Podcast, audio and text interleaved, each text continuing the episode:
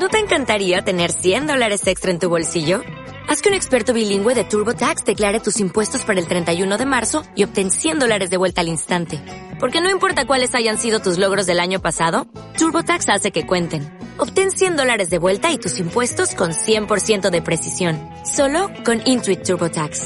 Debes declarar para el 31 de marzo. Crédito solo aplicable al costo de la presentación federal con TurboTax Full Service. Oferta sujeta a cambios o cancelación en cualquier momento.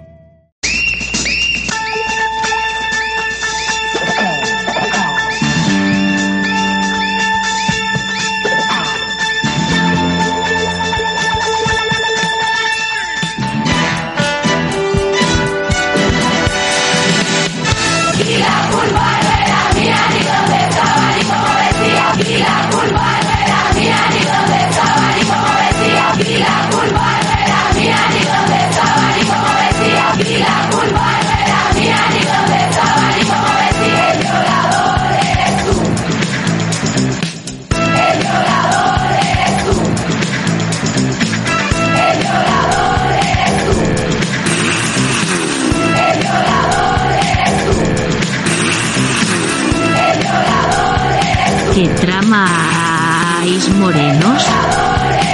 Por si no ha quedado claro, este es un mensaje para que te hagas fan de este canal.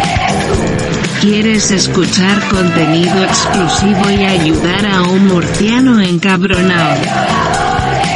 Pues ya sabe usted. Besis de fresis.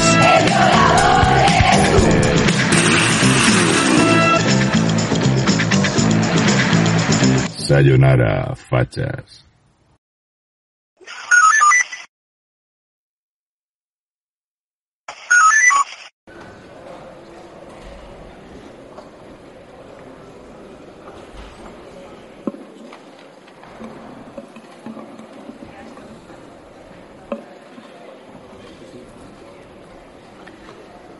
Con la venia, señor presidente.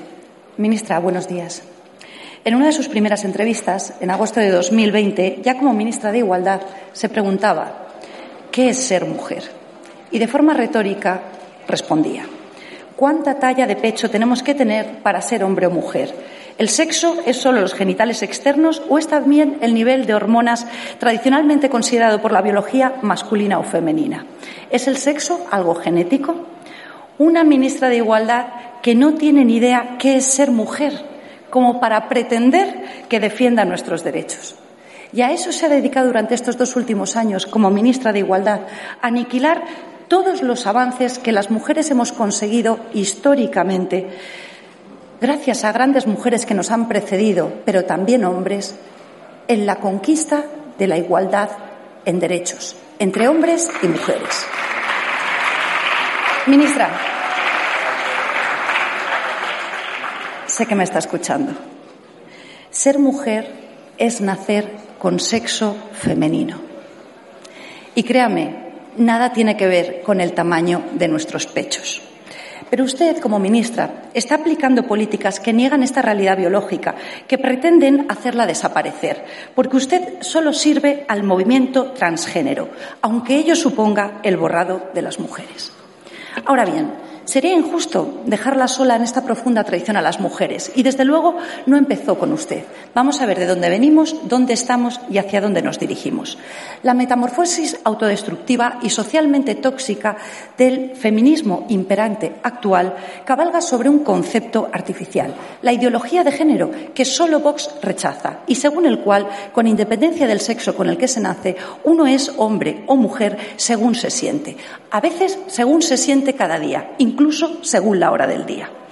En ocasiones alude a este concepto como feminismo de tercera ola, porque hay otros dos precedentes. El feminismo de primera ola, el de Olympe de o John Stuart Mill, el de las sufragistas, luchó por la equiparación jurídica entre hombres y mujeres, por la conquista del derecho de voto, entre otros, y que no quedásemos las mujeres necesariamente confinadas al ámbito doméstico.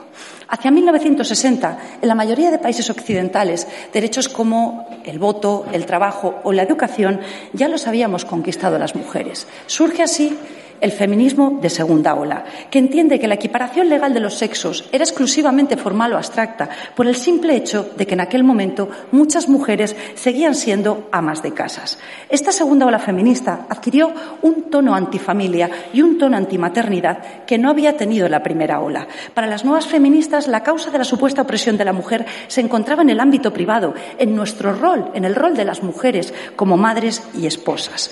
La obra de Simone de Beauvoir, especialmente, se caracteriza por el odio a la maternidad y la visión de la fertilidad femenina como una maldición. Y cito literalmente. Engendrar, amamantar, no son actividades, sino funciones naturales. No hay proyecto personal en ello. Por eso la mujer no encuentra en ello motivo para una afirmación altiva de su existencia.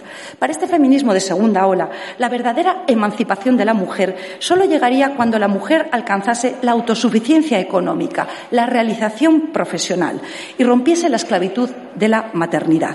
O como dijo nuevamente Simone de Beauvoir, y cito literalmente, cuando la mujer se incorpore a la producción y se libere de la reproducción. Entrevistada por Betty Friedan en 1975, llegó a declarar no debería autorizarse a ninguna mujer a quedarse en casa para educar a sus hijos. Las mujeres no deberían disponer de esa opción, precisamente porque si existe, demasiadas mujeres la escogerán. Mientras las familias, el mito de la familia y el mito del instinto maternal no sean destruidos, las mujeres seguirán oprimidas. Pues bien, este es el contexto social en el que se nos ha educado a las mujeres de mi generación. Yo, mujer de 43 años en apenas unos días. Se nos ha inculcado que solamente se nos considera socialmente mujeres de éxito, solamente podemos considerarnos mujeres de éxito, auténticas mujeres, si alcanzamos el éxito profesional. En cambio, se ve como un demérito social, se ve como una tacha que una mujer quiera realizarse en el ámbito familiar y formar un hogar. A mi generación, socialmente, solo se nos perdona tener hijos después de haber alcanzado nuestra autosuficiencia económica. Lo que no nos dicen es que cuando conseguimos ese éxito profesional, llegamos extenuadas a casa por la noche después de jornadas interminables, día tras día, miramos alrededor y nos vemos solas en el sofá. Cuando queremos calentar nuestro hogar con el amor de una familia y suplir el eco de nuestra voz que golpea contra unas paredes vacías con el maravilloso llanto de un bebé. Lo que no nos dicen es que el reloj biológico es inexorable como el paso del tiempo. Y eso es lo que padecemos muchísimas mujeres en España cuando por fin intentamos ser madres, más cerca de los 40 que de los 20, una vez hemos alcanzado esas metas culturales que socialmente nos han impuesto y nos encontramos que ya no somos capaces de quedarnos embarazadas y las que lo que conseguimos llamamos a nuestros bebés bebé milagro. Este feminismo antimaternidad y antifamilia nos ha mentido a las mujeres. No nos ha contado que al final del camino que nos ha marcado solo hay soledad y que cuando se llega a la meta suele ser demasiado tarde porque el reloj biológico es inexorable como el paso del tiempo. ¿Y saben qué es lo peor? Que esa autosuficiencia económica ese éxito profesional, no llegan muchísimas mujeres o llega de forma precaria y no por ser mujeres, tampoco llega para muchísimos hombres. Sola, sin éxito profesional y sin posibilidades de formar una familia. Ese será el final del camino para muchísimas jóvenes en España. Ese está siendo hoy el final del camino para muchísimas jóvenes, hoy adultas, de mi generación y algo más mayores que no han tenido la posibilidad de elegir, porque ustedes, todos ustedes, Partido Popular y Partido Socialista, con sus políticas, no les han permitido elegir. Tantas mujeres que creyeron lo que les dijeron, que el hombre era enemigo, que no había que atarse a ningún hombre, que había que competir con él, disputarle el poder, romper todos los techos de cristal y que en el mejor de los casos, y eso, las privilegiadas triunfaron profesionalmente, pero que ahora, a los 40, a los 50, a los 60 años, se encuentran solas a las puertas de una larga vejez que será aún más deprimente porque no tienen una familia que les acompañe. Y entonces, solo entonces, cuando ya no hay marcha atrás, descubren que el feminismo, su feminismo, les ha estafado. Pero ya es demasiado tarde. La segunda ola feminista nos negó a las mujeres la familia y la maternidad, pero son insaciables y han ido más allá. El feminismo de tercera ola, el actual, el que usted impulsa como ministra de Igualdad, da un paso más allá y pretende eliminar nuestra identidad como mujeres, proceder a nuestro borrado, a lomos de la ideología de género. Aquí lo que se considera opresivo es el concepto mismo de la mujer, nuestra naturaleza femenina misma. Por eso niegan la realidad biológica del sexo y proponen la sustitución del concepto del sexo por el del género. La ideología del género niega la realidad biológica del sexo. El hombre, como ser humano, es un puro animal cultural cuya biología no cuenta. Al hombre y a la mujer se les puede construir socioculturalmente. Sí, se nace con unos cromosomas u otros y con genitales u otros, pero eso es solo un punto de partida modificable a voluntad del sujeto. La sexualidad es la culminación de la ideología de género. Y ahora usted dispone de 20.000 millones de euros para extirpar la naturaleza femenina, empezando, en primer lugar, por nuestros niños, haciéndoles adeptos al movimiento transgénero desde su más tierna infancia, en las aulas, cuando son más vulnerables. A pesar de que la experiencia del derecho comparado de los países de nuestro entorno, donde este camino de adoctrinamiento ya se ha iniciado con anterioridad, nos demuestra con datos objetivos los estragos que causa el adoctrinamiento en las escuelas en ideología de género. Por citarles tan solo un ejemplo, en el Reino Unido, en una década, los casos de supuesta transexualidad infantil se han multiplicado por 44. Casos de disforia de género en, en niños siempre han existido, pero eran extremadamente infrecuentes y en muy alto porcentaje se solucionaban con la pubertad de manera natural. El estallido de casos en estos países se explica por el auténtico lavado de, de cerebro al que usted pretende someter ahora a nuestros hijos en España. Desde su más tierna infancia, explicando en las aulas con sus supuestos expertos a nuestros hijos que podrían ser chicos atrapados en cuerpos de chicas o viceversa y que solo ellos conocen su verdadero género porque el sexo biológico no importa. Niños con trastornos emocionales de otro tipo o simplemente con la desorientación y baja autoestima que es propia de la adolescencia son así inducidos artificialmente a atribuir su malestar a la disforia de género y a soñar que un cambio de sexo podría solucionar todos sus problemas. ¿Sabe que nos demuestra también la experiencia de los países de nuestro entorno? Que el final del camino de estos niños y jóvenes a quienes artificialmente se induce a considerar que padecen una disforia de género, permitiéndoles operaciones de cirugía genital, el final de su camino es el suicidio. Es el suicidio. Actualmente, en España, para los casos constatados con evidencia científica de disforia de género, ya existe una solución médica y legal, con plenas garantías, pero lo que usted y el movimiento transgénero pretenden es convertir la transexualidad en una moda cultural. Y para ello, además de contar con 20.000 millones de euros, tiene el proyecto estrella de su departamento, la Ley Trans, una ley que, tal y como ha dictaminado el Consejo General del Poder Judicial en un extenso informe de 136 folios, discrimina a la mujer inventa palabras y amenaza el deporte. Esta ley elimina la única garantía que podía evitar el fraude de ley y los evidentes efectos perversos que comporta como que un varón, por el mero hecho de decir que se siente mujer, pueda participar en competiciones deportivas femeninas, acceder a recintos de acceso exclusivo para las mujeres o incluso un condenado por delitos de violación compartir celda con mujeres. La ideología de género sobre la que cabalga este feminismo de tercera ola que usted impulsa representa en realidad la autodestrucción del feminismo, porque se suponía que la razón de ser del feminismo era la defensa del sexo femenino. Voy, Concluyo, señor presidente. Sin embargo, la ideología de género elimina los sexos, elimina el sexo femenino y con ello la lucha histórica por nuestros derechos. Concluyo para agradecer a las voces críticas femeninas que se han alzado para exigir su dimisión, su valentía, como Laura, Lucía Echevarría, Paula Fraga o Lidia Falcón. En esta Cámara, solo los 52 diputados de Vox nos oponemos a la ideología de género. Fuera de estas paredes privilegiadas, tenemos muy claro que no estamos solos. Gracias, señor Gracias. presidente.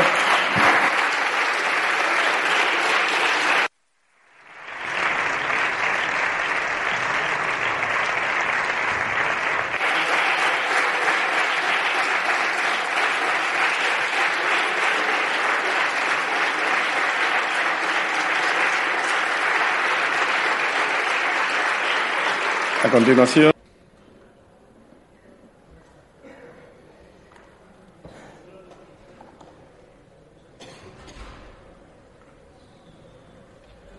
Señora.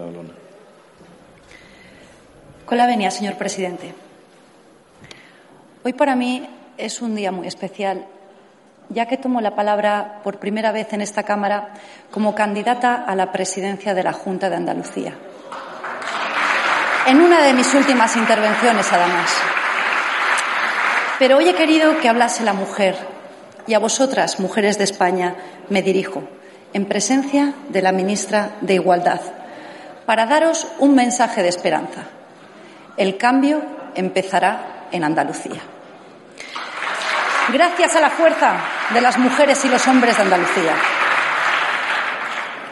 Hoy habla una mujer que es y se siente muy mujer, desde la experiencia que asesora en el Ecuador de su vida. Una mujer que pertenece a una generación en la que nos inculcaron que el éxito profesional era la meta a la que debíamos aspirar, olvidando, relegando todo lo demás.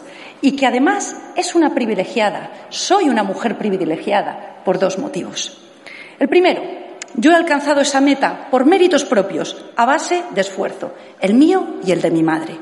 Después de licenciarme con premio extraordinario en la Universidad Pública de Alicante en la carrera de Derecho, después de cinco años de oposición, de cinco exámenes, yo conseguí mi sueño. Fui abogado del Estado. Y privilegiada también, porque cuando comprobé que el feminismo me había estafado, porque no me había contado que al final del camino que me había impuesto socialmente solo había soledad, cuando solo escuché el eco de mi voz en una casa vacía y decidí por primera vez a los 30 años, pude decidir que quería formar una familia, conseguí ganarle la batalla al reloj biológico y como un milagro fui madre a los 40 años. Como presidenta de la Junta de Andalucía no pretendo imponer a ninguna mujer cuál debe ser su camino. A quien me pregunte a título personal, podré compartir mi experiencia personal. Para mí no hay sueldo o puesto de responsabilidad más importante que mi hijo y, sin lugar a dudas, su padre ha sido la mejor decisión que he tomado en mi vida. Porque gracias a nuestro hijo, hoy yo soy la mejor versión de mí misma. Pero esto es solo mi experiencia personal, que no pretendo imponer, porque hay mujeres que no quieren tener hijos, porque hay mujeres que no pueden tener hijos y no por eso son menos mujeres. Lo que Vox defiende y yo quiero conseguir como presidenta de Andalucía es que todas las mujeres podamos elegir y para que las mujeres tengamos un auténtico derecho de elección. Solo Vox ofrece la solución, la misma que aplicará Santiago Abascal como presidente del Gobierno de España. La familia, la familia debe ser el centro de todas las políticas públicas. Que una mujer decide no querer formar una familia será su libre elección, pero no como hoy, que es una imposición. Porque nuestros jóvenes, salvo las élites, usted es élite, ministra de Igualdad, no pueden permitirse formar una familia hasta que alcanzan una edad en la que el reloj biológico hace de la maternidad casi un imposible. En el mejor de los casos, algunas comunidades autónomas como Madrid están ampliando las ayudas para acceder a las técnicas de reproducción asistida. Como presidenta de Andalucía, yo aspiro a que las mujeres no se vean obligadas socialmente a luchar contra su reloj biológico, incorporando la perspectiva de familia a todas las políticas públicas mujeres de Andalucía y en especial vosotras, las más jóvenes. Como mujer, desde la experiencia atesorada en el Ecuador de mi vida, quiero daros la libertad que yo no tuve y solo Vox con su programa va a poder hacerlo posible. Quiero romper las cadenas que nos ha impuesto el feminismo, que representa usted ministra Montero, y que han asumido sin rechistar a izquierda y a derecha, salvo Vox. Y desde Andalucía seremos luz de esperanza para toda España. Porque también en Andalucía, como presidenta de la Junta, haremos frente por primera vez a las leyes sobre autodeterminación del género. Una promesa, Irene Montero, su ley trans va a ser recurrida por los 52 de Vox y con Vox Señoría, conmigo como presidenta de la Junta de Andalucía. Como derogaremos la primera ley de determinación del género, que fue la andaluza, aprobada en el año 2014, con el apoyo del Partido Popular y Ciudadanos, así como todas y cada una de las restantes leyes sectarias ideológicas andaluzas que se han tragado una derecha rendida. Muchas gracias.